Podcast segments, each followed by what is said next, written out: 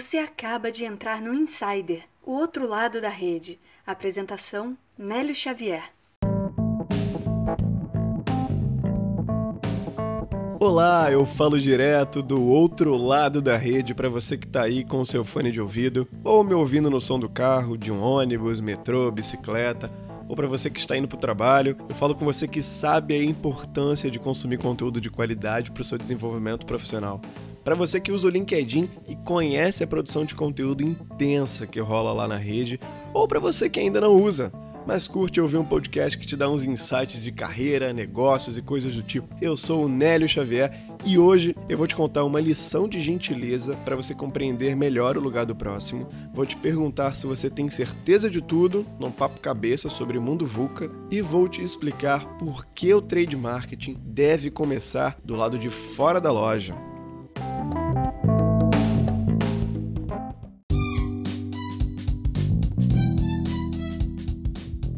Mas antes disso tudo, eu preciso te fazer um convite. Senão um produtor puxa minha orelha, um produtor chamado Nélio Xavier. É o convite para o grupo dos insiders no WhatsApp. Exatamente. Temos o nosso primeiro grupo de ouvintes e você pode fazer parte dele. Nélio, por que eu tenho que arrastar a tela e clicar no link para fazer parte de um grupo? Mais um grupo de WhatsApp. Vou te explicar o porquê. Se os benefícios forem bons, você vai lá, clica e faz parte. Olha só, você vai ser notificado logo de manhã sobre os novos episódios, terça, quarta e quinta. E não vai depender de aplicativo, tem muito aplicativo que não avisa para você não perder nada, nenhum insight, nenhum conteúdo de qualidade. Vai receber toda sexta-feira uma lista com os profissionais citados e com todos os posts, o que eles fazem no LinkedIn. Você vai conseguir se conectar com eles através dessa lista. Vai ser avisado primeiro sobre as novidades. Vem episódio especial em março, vem quadros especiais no próximo mês e não vai perder tempo, porque é um grupo informativo. Não é aquele grupo que tem milhares de mensagens, muita gente falando o tempo todo e você não consegue acompanhar. É um grupo que só o ADM, no caso eu, publica as mensagens. Então é um conteúdo focado, informativo, de acordo com a proposta que a gente quer trazer. E o melhor de tudo, é de graça. Então só arrasta aí e clica no link para fazer parte dos insiders.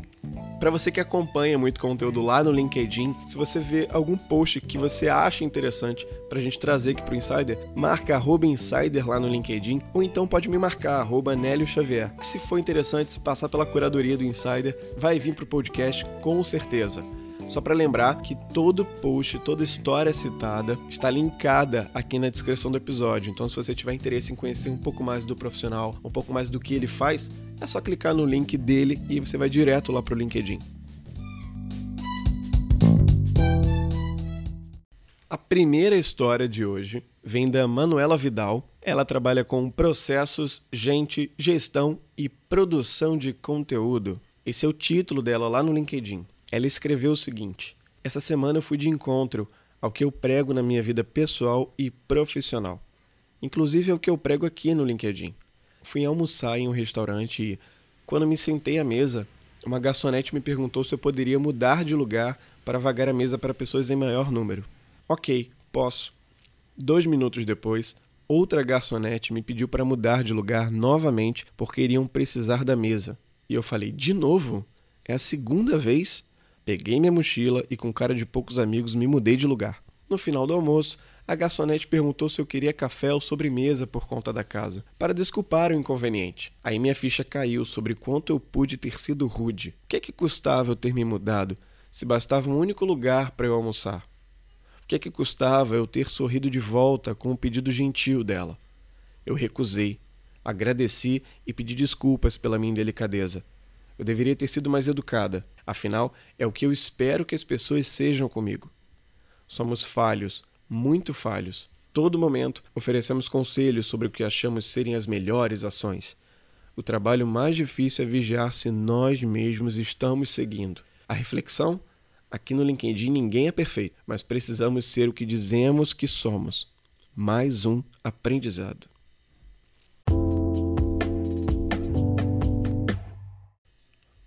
Tá aí, a Manuela Vidal trouxe uma história que aconteceu realmente com ela. O que eu achei mais interessante disso foi o que ela disse sobre a todo momento nós darmos conselhos e passarmos ensinamentos e aprendizados adiante, mas realmente o trabalho mais difícil e você ter percepção para isso não é fácil é se vigiar, se controlar e saber escutar um feedback do próximo.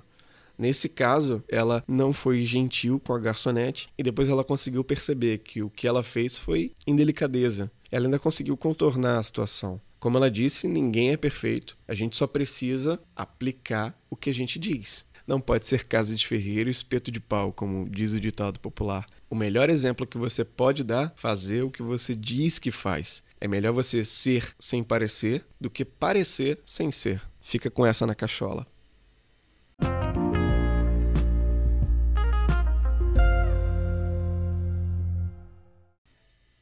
A história número 2 de hoje vem da Cláudia Barros. Ela é engenheira de pessoas, trabalha com pessoas e empresas ampliando perspectivas e revelando novas visões de mundo. Esse é o título dela lá no LinkedIn. Ela escreveu isso aqui, ó. Incerteza. Não sei porquê, mas quando comecei a escrever, lembrei de um gestor com quem trabalhei que sempre dizia ao final de tudo: "Tá certo?" Mas bora voltar para o mundo VUCA. Quando o tema é incerteza, a gente já arrepia. E a gente deveria era relaxar, porque, ao final, tudo na vida é uma baita incerteza. Lembrei de outra história. Uma colega de trabalho que queria engravidar.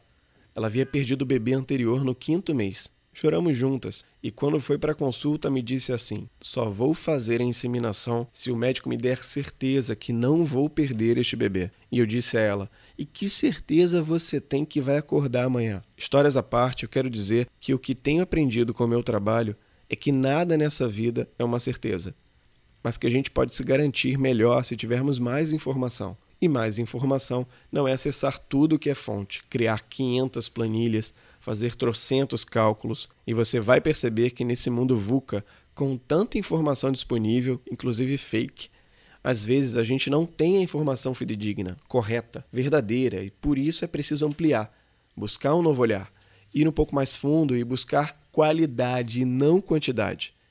É isso que fazemos quando ampliamos nossas perspectivas. O que a Cláudia trouxe aqui de um jeito bem humorado, eu vi até numa imagem lá no LinkedIn a diferença entre dados, que é um primeiro estágio, informação, conhecimento, insights e sabedoria.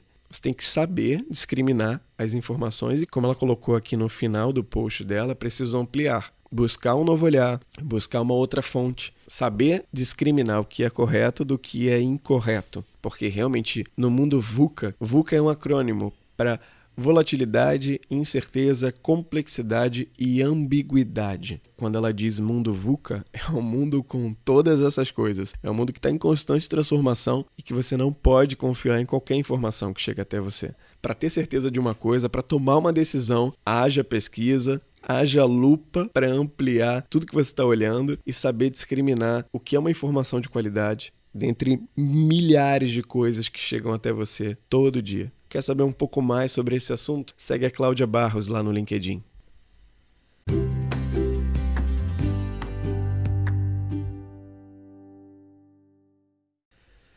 A última história de hoje vem do Christian Abramson, Connecting Dots Between People, Brands e Retailers in a Non-Linear Path to Purchase as Marketing and Insights, Mr. Ezek. É, o título dele está em inglês, então foi um bom teste para o meu idioma. Ele começou a história dele da seguinte forma: Vamos fazer um exercício mental juntos? Imagine que você vai ao supermercado. Leia o nome da categoria abaixo e pense no que você compraria, rápido. Perceba, você fica apenas na marca ou vai até a variante?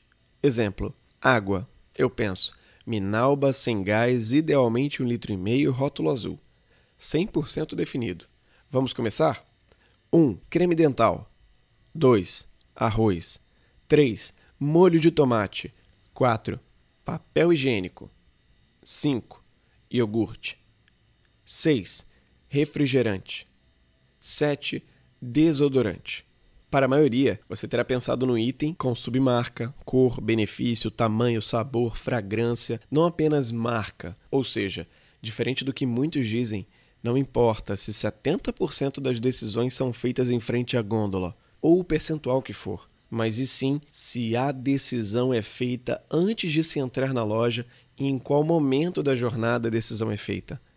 Percebeu como indústria, trade marketing, Catman, etc., devem começar a atuar mais fora da loja?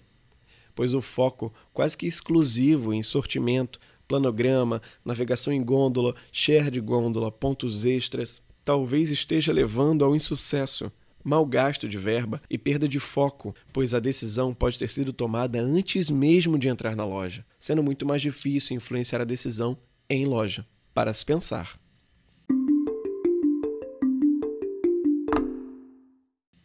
Com certeza para se pensar, Christian. As pessoas que trabalham, eu tenho até um amigo que ele trabalha com trade marketing e eu aprendo muito sobre esse assunto com ele. A jornada de compra do cliente tem que ser muito bem mapeada, dependendo do produto ou serviço que você venda, para saber em qual momento você coloca a tua marca na cabeça, você coloca no top of mind. Tava até conversando com um amigo meu, Vitor, ontem, a gente discutindo sobre como colocar a sua marca na mente da outra pessoa e o que ele faz aqui com os produtos é um exemplo disso. Quando você vai no mercado, a maioria das pessoas já vão com as decisões definidas do que vão comprar seja iogurte, arroz, creme dental, papel higiênico, refrigerante. Então essa decisão que ele tomou aconteceu antes e é legal você saber quando aconteceu, em que momento antes? Quando ele viu uma propaganda, quando um amigo indicou para ele, ou quando ele consumiu, porque ele já é cliente, ele já comprou. Você mapear e saber quando essa decisão é feita, esse é o ponto chave e é o que o Christian chama a atenção aqui. Fica a dica.